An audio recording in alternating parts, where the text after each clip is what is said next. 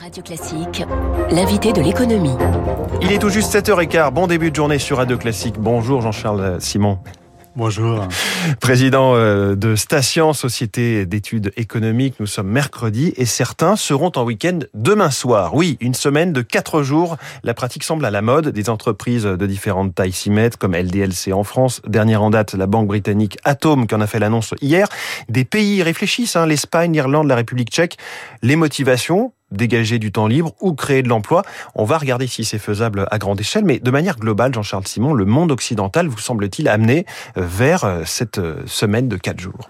Je ne crois pas. Je crois qu'au contraire, on est sur une forme un peu de, plancher euh, du temps de travail euh, de la plupart des, des, des personnes. Ça ne veut pas dire qu'il n'y aura pas énormément d'exceptions, hein, et beaucoup de choses à la carte. Je pense que le, la flexibilité, c'est le maître mot du monde du travail euh, de plus en plus. On le voit sur le télétravail avec des, des réalités qui n'ont rien à voir entre les entreprises qui sont totalement, quasiment sans bureau, et puis les entreprises où c'est encore très très très peu pratiqué, et où ce ne sera probablement jamais pour des raisons pratiques euh, et puis euh, on a le, temps de travail où on a aussi effectivement ces expérimentations. Hein, dans le cas de l'Espagne que vous citiez, qui est, qui est le cas, on va dire le plus politique, puisque c'est un parti de gouvernement qui euh, lance ça, qui, gouvernement socialiste de Pedro Sanchez, qui, qui veut donc expérimenter sur 200 entreprises. Hein. on est sur un petit contingent, 5000 personnes, trois trois ans de, de tests, d'essais pour voir ce que ça donne. Mais ça donne quand même un signal politique. On dit à la population peut-être qu'on peut y arriver. Encore une fois, ce sont des entreprises volontaires.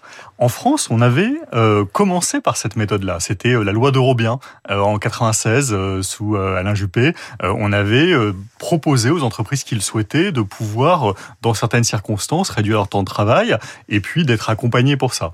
je pense que la, vraie problématique, c'est que la réduction globale de toute l'économie euh, par un, temps de travail modifié comme on l'a fait en France avec les 35 heures et qui n'a pas été le choix euh, suivi par les autres pays hein, en termes de, de, de mmh. méthode, je pense que ce, ce, cette méthode-là n'est pas la bonne et qu'elle n'aura pas vraiment d'émule. Je, je, je, encore une fois, hein, il y aura plein de choses qui seront différentes. Des entreprises qui peuvent déjà, dans le cadre, euh, par exemple, juridique français, euh, travailler moins. Euh, vous citiez des cas, et ça, ça peut tout à fait s'envisager. mais je ne vois pas, si vous voulez, que ça puisse correspondre à tout le monde. C'est-à-dire que pour l'instant, en France, pour citer le cas de LDLC, c'est une entreprise de e-commerce, ce sont des entreprises qui vont bien, qui font, qui dégagent du, voilà, des profits et qui peuvent se permettre d'offrir entre guillemets ce luxe à leurs salariés, tout en espérant d'ailleurs aussi par ailleurs augmenter la productivité, Exactement. donc de ne pas trop voilà, perdre. en tout cas, c'est difficilement généralisable, même d'un point de vue, j'allais dire, euh, économique en fait. Non, oui, je crois qu'aujourd'hui, par exemple, pour un pays comme la France, on manque au contraire plutôt de travail qu'on en a suffisamment. Euh, on a un problème de temps de travail dans, dans la durée de la vie, euh, notamment à âge élevé et euh, pour les jeunes. On a un problème aussi de d'années qui est assez courte pour un salarié à temps complet. On travaille grosso modo 150 heures de moins qu'un Allemand à temps complet. Mmh. Hein, pour deux, ou qu'un d'ailleurs en moyenne un Européen à temps complet travaille à peu près 150 heures de plus qu'un Français à temps complet salarié. Euh, les non-salariés, eux, travaillaient encore beaucoup plus. Euh, on est sur quasiment 600 heures d'écart entre un, euh, un indépendant par an et un salarié à temps complet. Donc on, on, a aussi le temps partiel, qui est une formule qui a encore de la marge en France. Il y a par exemple beaucoup plus de temps partiel dans un pays comme l'Allemagne que dans un pays comme la France, et notamment de temps partiel court pour des gens qui sont prêts à travailler un petit peu, mais pas beaucoup. Et ça, ça peut permettre d'augmenter la quantité d'emplois dans un pays. La quantité d'emplois, c'est quand même très important parce qu'on est dans une situation où la productivité du travail, elle, elle évolue assez peu. Elle, elle, il n'y a pas d'énormes gains de productivité globalement dans les économies contemporaines aujourd'hui. La France ne fait pas exception. On est sur un, un on s'est longtemps gargarisé hein, d'avoir une grande oui, productivité. Oui, on n'est on n'est pas trop mal placé, mais on est notamment pas trop mal placé parce que justement on sous-emploie dans certaines dans certains métiers qui sont des métiers plutôt à faible productivité. Donc si on était dans le même schéma, euh, si on avait une économie calque par exemple comme celle de d'autres économies européennes, on aurait probablement une productivité un peu plus faible. Mais euh, surtout, c'est la tendance qui compte et les gains de productivité sont pas considérables. Donc, on peut pas imaginer euh, qu'il y ait une possibilité de globale comme ça de temps redistribué euh, pour euh, les gains de productivité qui n'existent pas. Et puis, on a une situation aussi, c'est que quand on fait ça, souvent, on aide les entreprises.